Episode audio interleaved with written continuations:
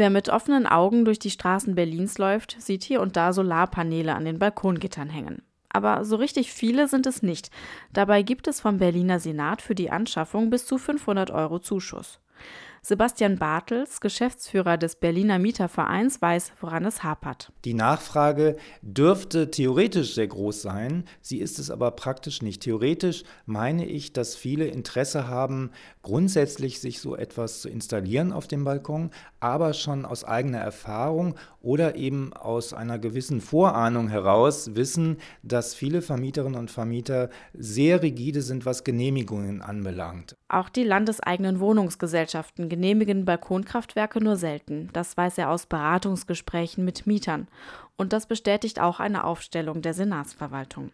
So ist bis Januar nicht einmal jeder zehnte Antrag genehmigt worden. Dabei sollten gerade die landeseigenen Vorreiter sein, findet Bartels. Man muss Anreize schaffen und nicht Hindernisse in den Weg legen. Und da tun sich wohl die Landeseigenen doch ein bisschen zu schwer, wie wir finden. Und ähm, es geht einerseits natürlich um ähm, einen Verkehrssicherungsschutz. Das heißt also, das muss wirklich sehr gut installiert werden. Aber wenn man den Mietern sagt, so geht es, äh, wir ermuntern euch, wir helfen euch auch, dann darf das doch irgendwie kein großes Hindernis sein. Die HOVOG vermietet mehr als 75.000 Wohnungen in Berlin. Gerade mal acht Mieter haben eine Solaranlage auf dem Balkon. HOVOG-Chef Ulrich Schiller verteidigt sein Unternehmen. Die HOVOG möchte Mietern gerne Balkonkraftwerke genehmigen, doch sie pocht auf Vorschriften. Insofern ähm, ist das bei uns kein Prozess, der darauf hingesteuert wird, um Balkon-PV-Anlagen zu verhindern. Hier geht es ja darum, dass sie an der Außenbrüstung eines Balkons etwas äh, befestigen. Und ich glaube, wir wollen alle nicht, dass das mit einem Kabelbinder passiert, sondern äh, mit einem entsprechenden zugelassenen äh, Element. So muss ein Fachbetrieb die Solaranlage installieren. Bei hohen Gebäuden müssen Mieter sogar einen Bauantrag stellen. Außerdem brauchen sie eine Haftpflichtversicherung.